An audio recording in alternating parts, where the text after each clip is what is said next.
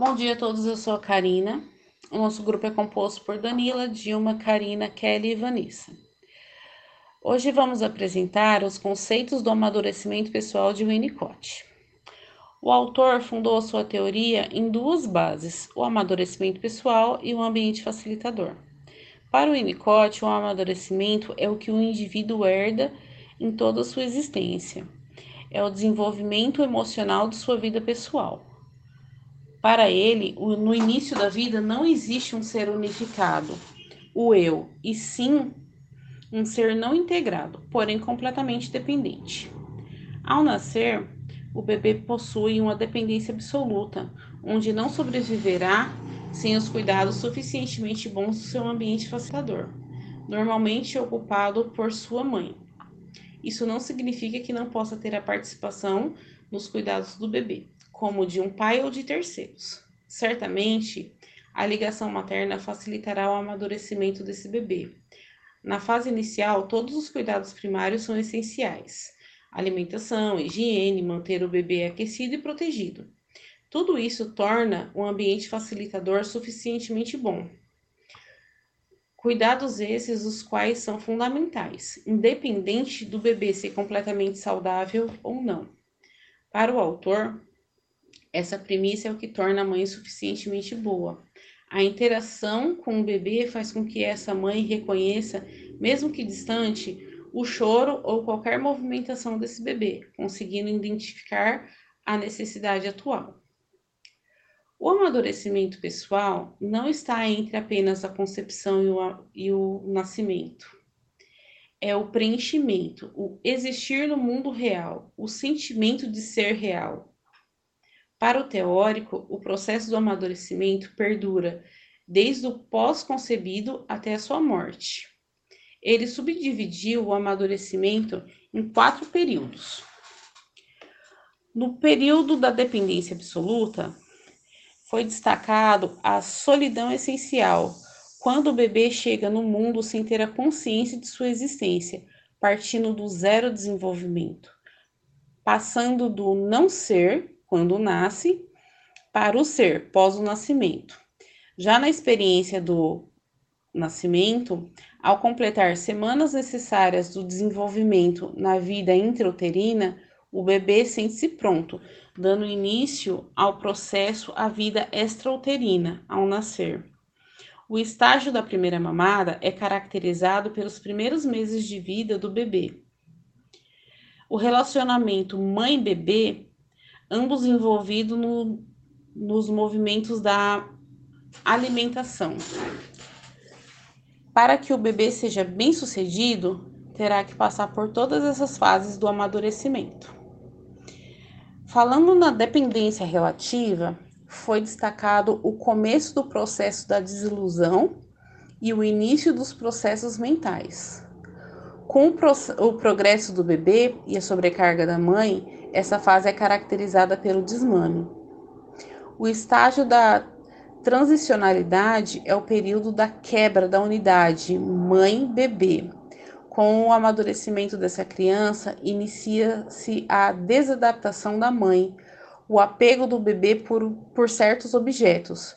O autor cita no texto que pode ser um brinquedo, uma fraldinha, qualquer objeto que o bebê escolha para manter-se na sua companhia. O estágio do eu sou ocorre em média após o bebê completar 18 meses. Surge o sentimento de ser real.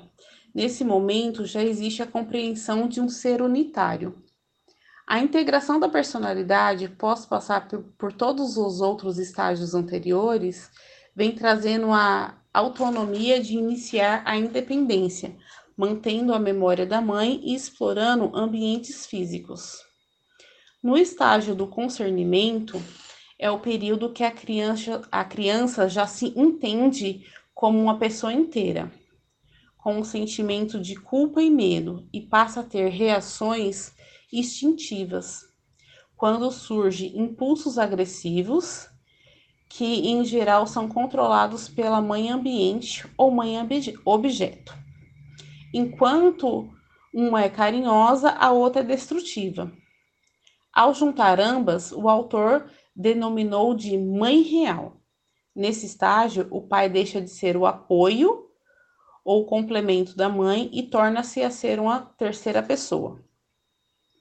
Já no período rumo à independência, teremos o estágio éptico. A criança já se percebe um ser independente. Considera a família um triângulo, composta por ela, o pai e a mãe, e convive um relacionamento a três.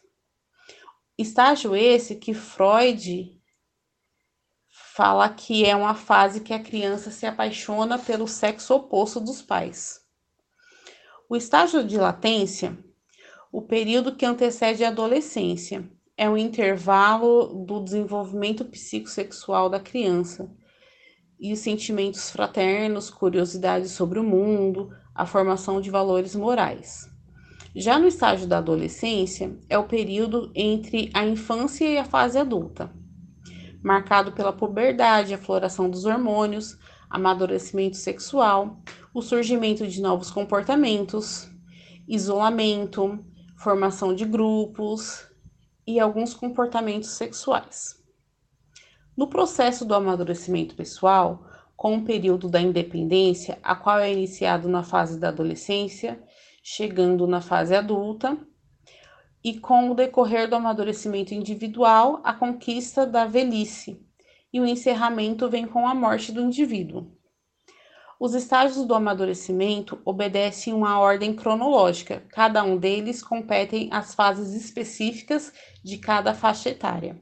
Agradeço a todos e passo a palavra para a psicóloga em formação, Kelly. Bom dia, olá, grata Karina pela sua contribuição eu abordarei sobre a existência psicossomática, soma, psique e mente. Segundo Descartes, o ser humano é feito de mente e corpo, mas com Winnicott, o desenvolvimento do indivíduo se dá de forma psicossomática, através do soma, psique e mente. Ele afirma que há uma distinção entre o crescimento corporal e o amadurecimento pessoal, e através das experiências, o bebê constitui sua personalidade unitária o corpo se desenvolve através dos fatores genéticos e o ambiente decisivo afeta o bebê. Como o ser humano é uma pessoa em sua totalidade, o bebê está completamente desenvolvido ao nascer? A teoria do amadurecimento de Winnicott diz que é um processo que considera o soma, a psique, de forma interligados e a mente é parte do funcionamento mesmo que o bebê não tenha capacidade de observação. O ser total diferencia os aspectos físicos, psíquicos e mentais. O bebê, através do soma, ele desenvolve a personalidade de acordo com a imaginação da psique. Ele vai percebendo ser alguém, vai percebendo os movimentos, a sensação de estar vivo. O indivíduo é formado por um corpo físico vivo, que se dá o nome de soma e psique, e inclui as operações mentais e elaboração imaginativa das partes, sentimentos e funções somáticas. Segundo o teórico, a psique constitui a temporalidade gradualmente do indivíduo. E no nascimento, através da psique, ele elabora a imaginação corpórea, as experiências, memórias reunidas, interliga as experiências passadas com as do futuro, potencialmente de forma consciente. Exemplo básico dessa capacidade do bebê é que ele vai amadurecendo no ato de mamar, espernear, chupar o dedo, descansar, de forma que tudo envolva o corpo e a experiência. Está ocorrendo assim a elaboração imaginativa e sua personalidade. Interessante lembrar nessa linha de raciocínio a, a diferença da teoria do amadurecimento de Winnicott e da psicanálise tradicional de Freud. De acordo com Loparic, Freud não se preocupava com a existência psicossomática, e sim com as lacunas da consciência, o psiquismo, sendo o corpo uma fonte física de pulsões. A mente do bebê se forma durante suas experiências de vivência, elaborada de forma imaginativa. Mesmo que ele não observe, vai se manifestar no brincar ou em situações de regressão à independência. Inicia-se antes da representação, da verbalização e simbolização no estado intrauterino. O bebê prepara a posição no parto. O Winnicott fala como exemplo essa mente de que o bebê não imagina só engordar, mas também o ato de mamar e ser amamentado, de estar vivendo a vida e não só dando respostas aos estímulos. O ato de sugar o polegar para ele é bem elaborado de forma imaginativa que pode alcançar outros objetos como o seio da mãe. E com isto, ele elabora sua defesa no caso de perca de objeto. Na elaboração imaginativa do bebê, ela se difere da fantasia, pois essa ela se desdobra em mecanismos de projeção e introjeção e não são utilizados nessa fase inicial porque, por questão de falta de amadurecimento suficiente do bebê. Porém, como se processa a elaboração imaginativa? O bebê ele esquematiza o corpo, se apropria das sensações do movimento corpóreo e com a participação da mente. Exemplo de uma elaboração imaginativa desse bebê seria um, quando ele é amamentado pela mãe e os pés dele alcançam o braço da, da poltrona, pressionando os pés e elaborando de forma imaginativa os pés esticados, eretos, ao ponto de estar apoiados sobre os pés. Outro exemplo é a formação da emoção, o significado da palavra amor, pois a mãe, para ele, é um objeto subjetivo e destruído por ele mesmo, que tira ela do estado de onipotência e a lança no mundo externo. E para a sobrevivência dela, o bebê dá novo significado à palavra amor e surge né, a fantasia. A elaboração imaginativa é cada vez mais complexa durante o crescimento e amadurecimento e ocorre em etapas cronológicas, a saber, uma simples elaboração da função corpórea, em seguida, uma distinção entre antecipação, experiência e memória, logo, a experiência em questão de memória, depois, o local da fantasia, se dentro ou fora de si, e constrói um mundo interno e sobre ele tem responsabilidade, e por fim, ele separa consciência e inconsciência sendo que a inconsciência é inatingível como forma de defesa contra a ansiedade chamada inconsciente reprimido. O bebê também elabora as funções imaginativas das funções motoras, sensoriais e instintuais de forma articuladas e integradas pelo ego. Para o Winnicott, nessas funções, não faz sentido usar o fenômeno id, porque ele ainda não foi registrado, vivenciado, interpretado pelo ego. O ego é desenvolvido corporeamente primeiro nas experiências vivenciadas em um ambiente facilitador pela mãe e que resulta em integra a psique no corpo. Há diferenças entre o id e o ego, segundo os teóricos Winnicott e Freud. O id, segundo Winnicott, não, é, não são instâncias do aparelho psíquico, não é constituído de pulsões, enquanto que Freud são instâncias e é constituído. Segundo Winnicott, o id é considerado nas funções corpóreas como na elaboração imaginativa, enquanto que Freud se refere-se à parte sexual. Agora, com respeito ao ego, para o Winnicott é a tendência inata ao amadurecimento no sentido de integração, enquanto que para Freud é uma entidade superfície, uma projeção de uma superfície. Na teoria do amadurecimento de Winnicott, mente e corpo são substâncias que não se integram, a mente domina a psique e não o aspecto do ser. O corpo é autônomo, cresce no seu modo e tempo, mas pode não ocorrer a integração em caso de doença. A mente é algo distinto na psique e não age como entidade separada em um ambiente favorável.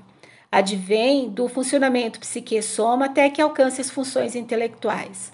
Ela cataloga eventos, armazena e classifica memórias, usa o tempo, mede o espaço, faz relação entre a causa e efeito, previsões. Ela é rudimentar e se desenvolve naturalmente de forma crescente, coesa e psicossomática. Nesse período, ocorre a desadaptação da mãe e o bebê sente-se relativamente dependente, pois as funções intelectuais estão se aparelhando e identificando falhas no ambiente. A independência do bebê é defensiva e não patológica nesse período e modo, sendo o amadurecimento normal quando não submetida à invasão que ocorre em ambiente instável, colocando o bebê em alerta. A mãe, suficientemente boa, respeita o tempo de amadurecimento e, se houver desenvolvimento prematuro, a mente torna-se uma entidade de si mesma e ocorre a patologia. Quando a psique soma não é formada em si mesma, a mente está localizada no corpo. De acordo com o senso comum, a mente está localizada na cabeça, mas para o teórico é impossível de afirmar tal coisa, porque trata-se de elaboração imaginativa própria da psique acerca do funcionamento psicossomático. Portanto, o local da mente no corpo é subjetivo, fruto da, de fantasia, onde o intelecto trabalha. Assim, finalizo a apresentação passando a palavra para a nossa futura psicóloga Vanessa. Até logo. Bom dia a todos. Meu nome é Vanessa e darei continuidade falando sobre hereditariedades. Winnicott usou o termo hereditariedade de duas maneiras distintas, sendo para ele a primeira, mais importante, é a tendência inata ao amadurecimento. Em segundo lugar, a hereditariedade biológica.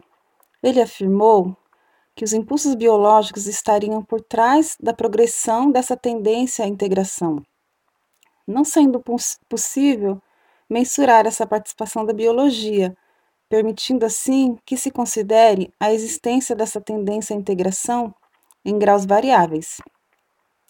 Afirmou, no entanto, que a tendência inata à integração não se reduz a uma herança genética. Ele enfatiza a importância do meio na formação da personalidade.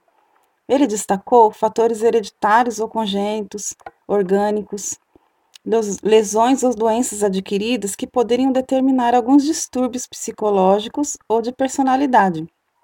Defendeu que há genes que determinam padrões, e sendo assim, a existência dessa possibilidade de uma tendência a crescer e a alcançar maturidade, bem como que uma tendência a desenvolver certos distúrbios psiquiátricos pertencentes ao soma, e nesses casos, a psicoterapia ficaria limitada. Para Winnicott, os fatores herdados são ambientais, externos ao indivíduo, ou seja, só fará parte da personalidade desde que este experiencie e se aproprie de tais fatores.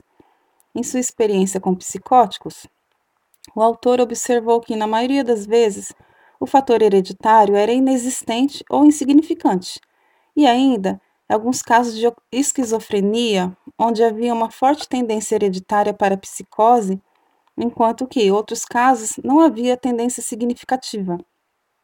Em casos de fatores hereditários atuantes, as complicações psicológicas decorrentes de um transtorno físico estarão presentes, havendo a necessidade de distinguir esses transtornos psicológicos de base somática dos distúrbios do processo de amadurecimento, que também podem ocorrer sobretudo em resultado a dificuldade dos pais em lidar com uma criança que tenha seu desenvolvimento dificultado por problemas orgânicos cerebrais.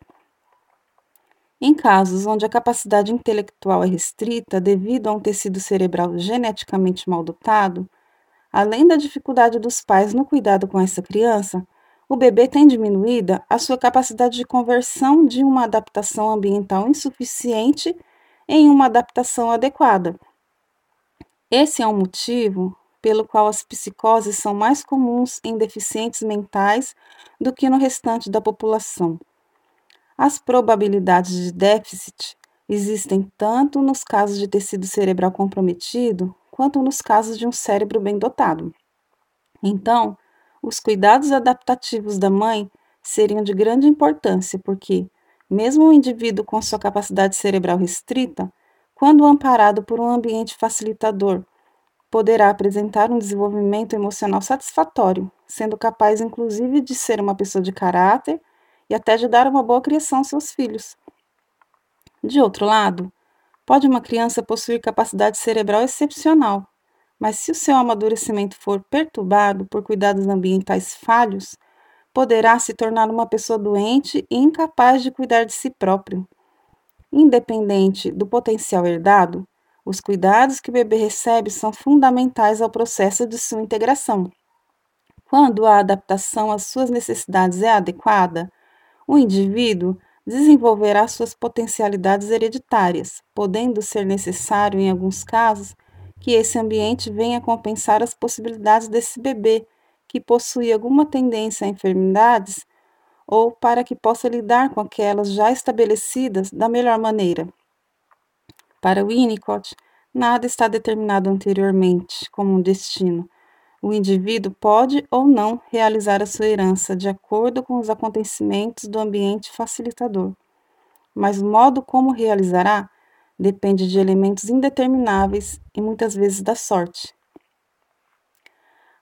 Na integração, para que o indivíduo se sinta alguém e se aproprie das suas potencialidades, ele precisa passar pelas experiências do ser, tanto na questão física como nas tendências de personalidade, o autor não acredita que elementos possam pertencer ao indivíduo sem que esse os tenha experienciado.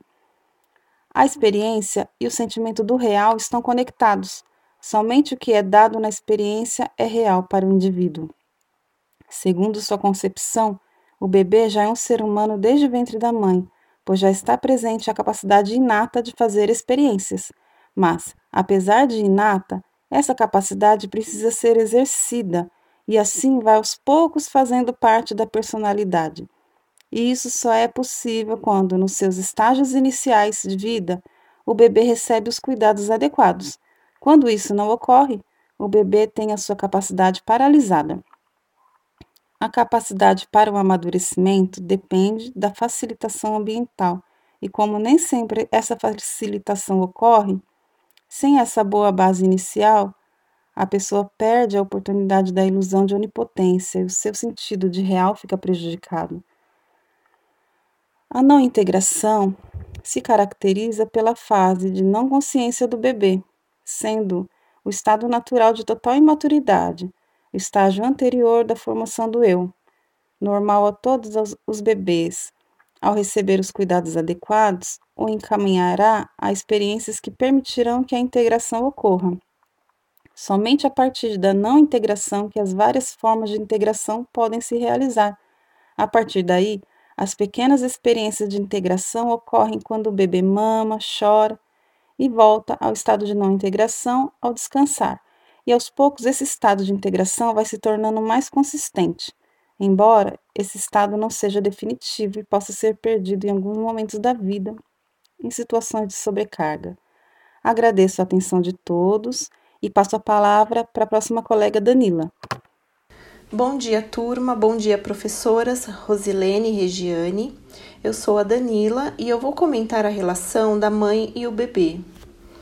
Nos estágios iniciais da vida do bebê, ele vive a fase de dependência absoluta, o estágio de não integração, onde o bebê não tem consciência de ser uma unidade diferente da sua mãe. Para o bebê, ele se integra à figura materna, tornando-se uma só pessoa. E isso só será possível se no ambiente houver uma adaptação integral da mãe também. Essa adaptação refere-se aos cuidados que o bebê receberá na sua primeira fase de dependência. De acordo com Winnicott, o ambiente inicial do bebê ele não é interno nem externo, e sim a dependência que o bebê tem do outro, Nesse conceito, o autor nos apresenta o termo da mãe suficientemente boa, aquela que oferece os cuidados necessários ao bebê, na medida certa, para que aos poucos o bebê comece a perceber o ambiente como algo externo a ele e assim possa se desenvolver e produzir a sua própria existência. Em referência aos cuidados da mãe, Winnicott não descreve a conexão entre o bebê e sua mãe como algo perfeito ou se referindo a questões de afeto, pois no estágio de dependência absoluta, o bebê não tem amadurecimento suficiente para perceber essas questões de afetividade. O cuidado que o teórico nos demonstra se relaciona com a questão da integração inicial, a doação da mãe, ela estar presente ao ponto de o bebê conseguir ser alguém através dela. O sucesso da integração inicial entre mãe e filho capacitará o bebê a se relacionar com o mundo externo, percebendo a possibilidade de estabelecer uma interação humana e com o ambiente. Para o Winnicott, é, no início, o ambiente facilitador do bebê será a mãe e, posteriormente, o pai do bebê. Para o teórico, por questões de identificação com o filho, a mãe irá reconhecer as suas necessidades, respondendo no momento oportuno, para que assim possa agir como facilitadora do processo de, de amadurecimento natural do bebê. Winnicott fala da sintonia que a mãe estabelece com o filho, provendo ao bebê de acordo com as necessidades da criança e não de si própria. Por exemplo, é, no caso de mães com preocupações exageradas que buscam a perfeição no trato com seus filhos. Segundo o autor, a relação mãe e filho não deve ser pautada pela perfeição, mas sim uma relação real, onde com seus acertos e falhas o bebê possa consolidar uma relação de confiança com a mãe e posteriormente consigo próprio. Após o estágio de dependência absoluta, que ocorre normalmente de 0 a 6 meses, ocorrerá o estágio de dependência relativa, onde o bebê come começará a se relacionar com os outros fenômenos e objetos transicionais e por um processo natural, a criança passará a ter uma autonomia e se separar da mãe, percebendo que ele e sua mãe são pessoas diferentes. Winnicott deixa claro que para o bebê passar por essa fase de transição e amadurecimento, a mãe suficientemente boa precisa estar atenta ao suprimento das necessidades da criança e não à realização de desejos em atribuição aos instintos, aos instintos do id o que não é visto de forma saudável para a construção do psiquismo do bebê e os processos do ego. É, nesse tópico do artigo, Winnicott enfatiza que a mãe suficientemente boa, ela desenvolve as preocupações maternas primárias ainda nos últimos meses da gravidez e compreenderá as necessidades reais de seu filho, identificando-se com ele, oferecendo acolhimento, proteção e uma integração de si próprio e seu bebê. E ainda assim, ela não se sentirá ferida por dedicar-se tanto à criança, ao ponto de esvaziar-se de si mesma.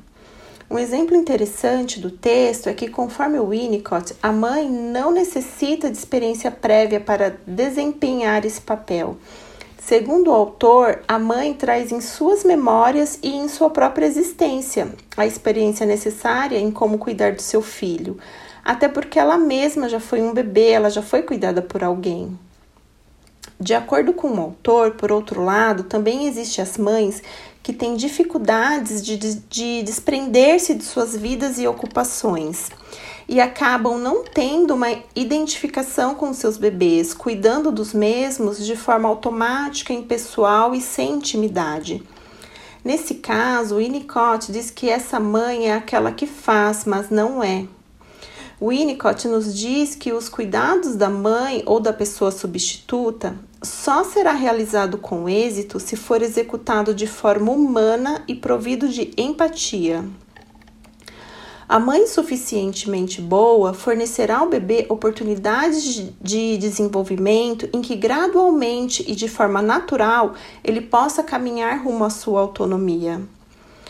Winnicott também nos traz o conceito do pai, pois para o bom desempenho da tarefa materna, essa mãe, ela também necessita sentir-se cuidada e amparada pelo pai da criança, e também igualmente no círculo familiar.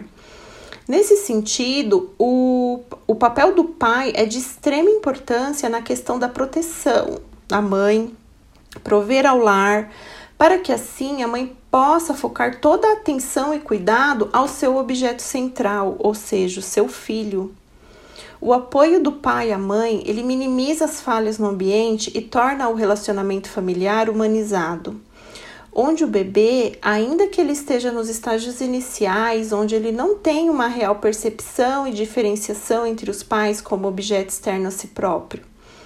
No entanto, posteriormente, a criança perceberá um ambiente saudável e de estabilidade, colaborando assim é, com o seu processo de integração e de amadurecimento. É, agora, nossa colega Dilma dará continuidade à apresentação. Bom dia, pessoal eu vou estar falando aqui do estágio da primeira mamada teórica e as tarefas fundamentais segundo o Winnicott.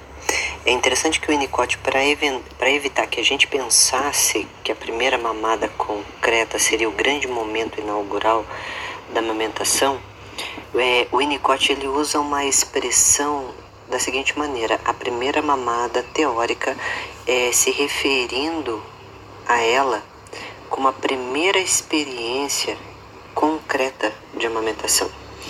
Esse é um estágio que ocupa aproximadamente de 3 a 4 meses do bebê.